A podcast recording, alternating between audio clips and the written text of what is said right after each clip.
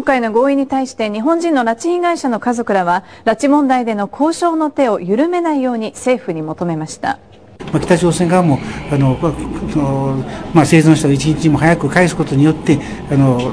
拉致問題を解決させてそしてそれがまたあの国交正常化に結びつけばあのいいと思っております。まあ、一日も早くあのあの日朝交渉を再開させてあのこの問題を解決してほしいと思っております。拉致を後回し、えー、この核ミサイルの問題、えー、がどう決まるかによって拉致問題をどう処理するかということに多分、えー、考えてんだろうと、えー、いうふうに考えますし、えー、またそうなれば、えー、まあ時間がまたかかる、かかりそうだと。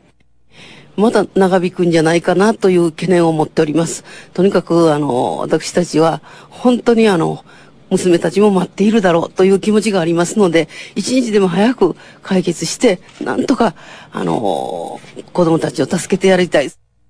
政府方針であった核、ミサイル、拉致、えー、これが包括的に、えー、解決されない限り、一切の経済協力はしないし、日朝国交正常化は行わないといったあ日本政府の言葉を私たちは信じて、家族の拉致という問題、それから政府が言っていた包括的な解決がない限りといったあの言葉は嘘だったの。拉致被害者の家族会は、日本政府は核、拉致、ミサイル問題を包括的に解決するという方針だったのに、今後エネルギー支援が行われたり、被害者の救出なしに国交正常化交渉が進めば、拉致問題は見捨てられると強い危機感を抱いています。